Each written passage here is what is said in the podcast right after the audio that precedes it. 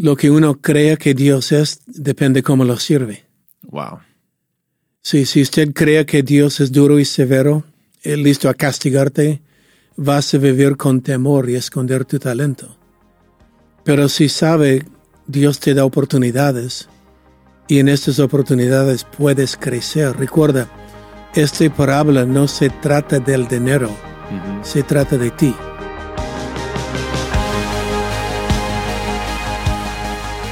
Hey, ¿cómo están? Ah, qué bueno tenerlos en el Haciendo Iglesia Podcast. Yo soy Taylor y estoy con mi padre, el pastor Robert, y estamos en la entretemporada, episodio 1, Alegría de Vivir. El primer ADN en la cual vamos a fijarnos y enfocarnos en esta serie. Ah, ¿Qué en esencia es alegría de vivir? Es simple, es cristianos alegres. Ah, la primera vez que escuché esta frase, y ya lo adoptamos como nuestra, pero lo escuché por la primera vez en Hillsong. Este dicho que la iglesia no es para aguantarla, es para disfrutarla. Wow. Y a mí me parece este dicho tan obvio, pero por muchos años en mi vida no lo vivíamos. ¿En qué sentido? ¿Cómo no lo vivías? Ah, porque la enseñanza siempre fue como más que aguanta, más espiritual es. Hmm. Entonces yo aguanté un culto de cuatro horas desafinado, varias ofrendas, un mensaje que no entendí todo, pero lo aguanté, soy espiritual. O aguanté, um, no, más que aguanta, más espiritual que es, pero la verdad, uh, pecamos por hacer la iglesia aburrida. Wow. La iglesia no debe ser aburrida. Cuando leemos la Biblia, uh, el propósito de Dios, Jesús habla de una vida en abundancia.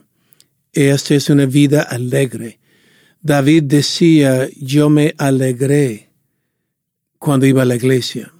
Uh, o mejor es un día en la iglesia que mil fuera. Había danza, había alegría, celebración.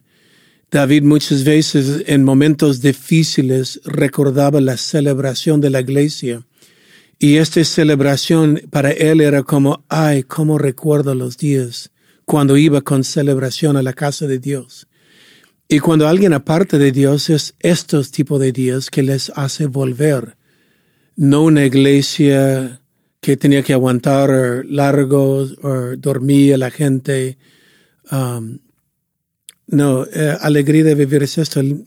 Pensando solo en el, la parábola de los talentos. Yeah. El que recibía cinco y el que recibía dos. Al final, ¿qué es lo que Jesús les dijo? Yeah. Bien, buen siervo y fiel, entra en la alegría de su Señor. Hermoso. Uh, y él que tenía uno que lo escondió su talento, no hizo nada con su talento. La Biblia dijo, afuera donde hay llorar o gruñir de dientes, Yeah. una vida angustiado. Y este mismo muestra que es el deseo de Dios que vivimos una vida alegre, Ujú. alegre. Entonces, alegría de vivir es, quiero cristianos alegres. Y curioso esa parábola, el, el último siervo pensó de que el amo era duro y severo. Yeah. A veces pensamos que Dios es duro y severo. Lo que uno crea que Dios es depende cómo lo sirve. Wow. Sí, si usted cree que Dios es duro y severo, eh, listo a castigarte, vas a vivir con temor y esconder tu talento. Pero si sabe, Dios te da oportunidades y en estas oportunidades puedes crecer. Recuerda, esta parábola no se trata del dinero, Ujú. se trata de ti. Yeah. El que tenía la habilidad de administrar cinco creció y su habilidad ahora fue diez. Yeah. Y por ello entró una vida alegre. Ujú. Ok, y esto es lo que queremos. Yo creo que cristianos tenemos el mejor mensaje del mundo. Yeah. Hemos sido perdonados, hemos sido rescatados. Yeah. Y esto no es para vivir una vida triste, es para vivir una vida envidiable. Justo recordando esto, cuando dice bienaventuranza, o bienaventurado es, las bienaventuranzas, uh, la palabra bienaventurado quiere decir envidiado. Yeah. ¿Y cuántas veces, cuánta gente envidia gente triste? No. O envidia gente, lo que yo digo con cara de pasa, parece que han chupado limones, ¿no? Yeah. Lo que Dios quiere es que nuestra vida sea un ejemplo de verdadero alegría. wow. El verdadero, no falso, no con un alcohol o trago con sus amigos o pretender, uh, no, es una verdadera alegría. Hay una, una idea que propone Andy Stanley, que es muy bonita, y es tan, es tan, tan sano como líderes. Pero él, él pregunta, ¿cuántos de nosotros asistimos o lideramos la iglesia que secretamente quisiéramos abandonar? O por qué fuerzas a tus hijos a asistir a una iglesia que a ti te gustaría abandonar. Yeah. Entonces, si, si yo tengo que ser parte de esta iglesia y soy el líder, el pastor, tengo una oportunidad de cambiarla y que cada vez que yo venga a, a, la iglesia no sea una, una tarea cargosa, sino que sea lo que más disfruto, ¿no? Sí, yo creo que merece sorprender la gente del mundo. Cuando entra una iglesia, merecen decir, uy, yo no sabía que la iglesia era así. Ay, qué, qué gente, qué alegría. Um, yo creo que debemos sorprender la gente porque tiene otra imagen de la iglesia. Yeah. Y qué triste Yeah. que nosotros, los portadores de un mensaje tan importante como la eternidad, lo representamos de una manera tan mal. Por esto dije, pecamos en hacer una iglesia aburrida. Hay una idea que nos mostró Willie George, un tremendo líder de la fe, y él decía de que el Espíritu Santo no te hace más raro, te hace más atractivo. Y es justamente lo que vemos con Jesús. No fue un hombre distanciado, aburrido, sino fue el hombre más atractivo del mundo. Niños corrían a él. Y si, si creemos que el Espíritu dentro de nosotros nos hace atractivos, en parte es, es una iglesia donde hay alegría de vivir. No, exacto, lo que has dicho. ¿Cómo sabemos que Jesús fue una persona alegre? Yeah. Justamente por los niños. Ujú. Los niños no irían a una persona amarga, No. pero fueron atraídos a Jesús. Um, y esto es lo que cada uno de nosotros debemos decir. Y lo que has dicho también, una gran, gran verdad. A veces pensamos que el Espíritu Santo fue dada y para una manifestación, para caernos al piso, para um, lo que el, el mundo miraría y diría que raro. Um, el Espíritu Santo no vino para darte piel de gallina. El Espíritu Santo vino para evangelizar el mundo. Wow. Y la evangelización del mundo a través del Espíritu Santo es cuando la gente mira la iglesia y dice, ah, esto es lo que yo necesito. Mm. Mi vida es aburrida, mi vida es triste, mi vida es complicada, mi vida es un enredo. ¿Cómo tienes una vida tan envidiable, tan alegre, tan... Y lo hacemos esto con alegría de vivir. Y encontramos alegría de vivir no pretendiendo, sino encontrando realmente quién es Jesús Mm. y qué ha hecho por nosotros y qué es esta vida abundante que Él nos ofrece. Ahora, lo, lo- lo opuesto, ah, no solamente porque estamos pasando un tiempo difícil, no significa que estamos en la voluntad de Dios. A veces hay tiempos difíciles, pero uno puede encontrar paz y gozo auténtico en medio de la dificultad. Exacto. Paz no es la ausencia de conflicto, es la presencia de Dios en medio del conflicto. Y lo que Dios nos da, podemos decir la misma con alegría. En medio de una tentación, esta paz me hace sonreír. Mm. Y la gente dice, pero lo que estás pasando, ¿cómo puedes sonreír? es que yo sé, pasa lo que pasa, quién está conmigo. Porque uno podría decir, no estoy disfrutando este momento. No, Y, y podríamos como que decir, licencia para salirme de esto. Pero no significa eso. Hasta la Biblia dice que ah, un árbol plantado, aún en tiempos de escasez o tiempo de sequía, tendrá buen fruto. No, la tormenta fortalece el árbol. Come on. La tormenta hace que los raíces va profunda. Mm. Ah, el- los vientos, las lluvias fuertes hace que el árbol florece más. Y, y por esto, um, el mismo palabra florecer habla de una vida, y Dios habla de florecer. Salmos 1, Salmos 92 Ujú. habla de florecer en la casa de Dios. Hay un dicho nuestro que siempre, siempre decimos, cuando la vida se complica, no corres de Dios, corre a Dios. Muy bueno. A veces uno sienta, "Ay, quiero correr de este problema, corro de Dios, me arreglo a mi manera, pero no, no, corre a Dios.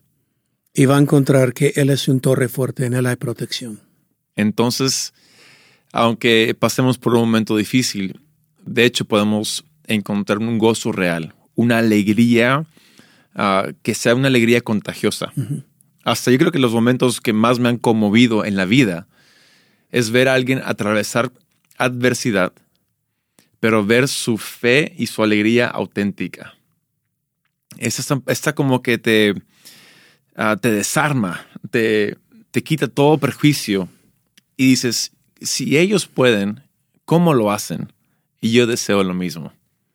Ya estoy recordando un dicho, no sé si le voy a hacer justicia a este dicho, pero creo que fue un presidente de Estados Unidos que dijo, nunca he admirado a una persona que ha tenido una vida fácil, pero sí he admirado a algunos que han tenido vidas difíciles y lo han vivido bien. Hermoso. Sí. Entonces, que la iglesia sea ese estandarte. No que el mundo vea en medio de dificultad, todavía, mira, están alegres. Y qué atractivo es eso. ¿Mm?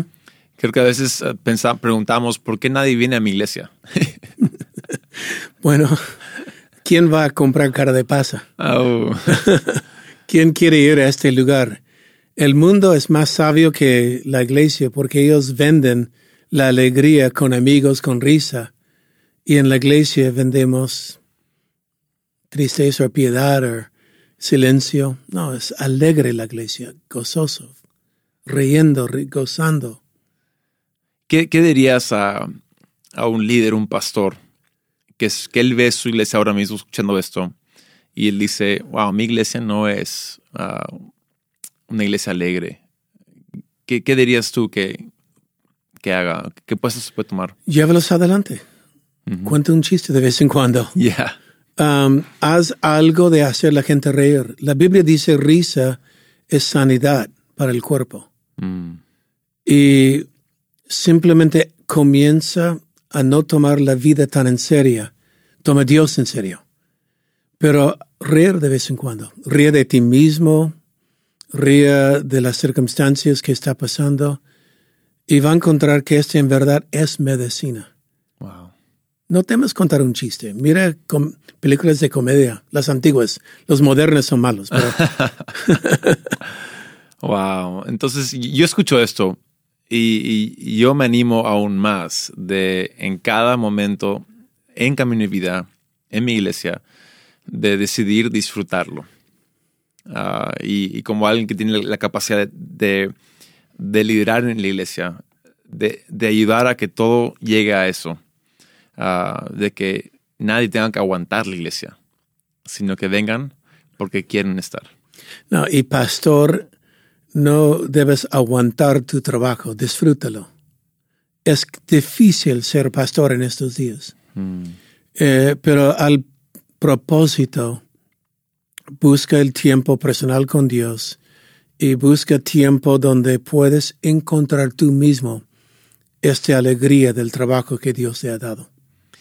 Ah, esto no está en, en el libreto, pero se me ocurre.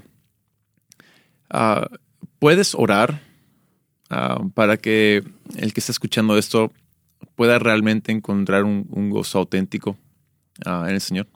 Claro que sí, ya. Oremos. Y si usted, querido hermano, pastor o líder que está escuchando y está pasando en este momento una dificultad, algo que le ha robado tu alegría, uh, ¿por qué no tome este momento y oremos juntos? Padre, yo pido en el nombre de Cristo, Señor, como has dicho de este siervo fiel, que tomó los talentos y hizo algo con ellos, creció. Eh, su habilidad creció y él entró en el gozo de su Señor. Mm. Señor, ayúdenos a hacer las acciones de tomar los talentos que nos ha dado y ver cómo podemos mejorarlos o usarlos. Señor, haznos reír haznos volver, como dijo David cuando él cometió un error grave. Su oración fue, Señor, no quites tu Espíritu Santo de mí, y que vuelva a mí el gozo de mi salvación. Señor, yo pido que este gozo de la salvación sea permanente en nuestras vidas. Y podemos gozar, reír, celebrar la vida juntos en el nombre de Cristo. Amén. Amén. Hey, creo que ha sido un episodio muy bueno. Gracias. Y ya tenemos otros seis más que vienen. Entonces, ah, si tú deseas, puedes continuar de frente, derecho al siguiente, o puedes poner pausa, meditar en esto, pero ah, aquí estamos. Gracias por escuchar. Gracias por seguirnos y uh, esto ha sido Haciendo Iglesia Podcast. Hasta luego.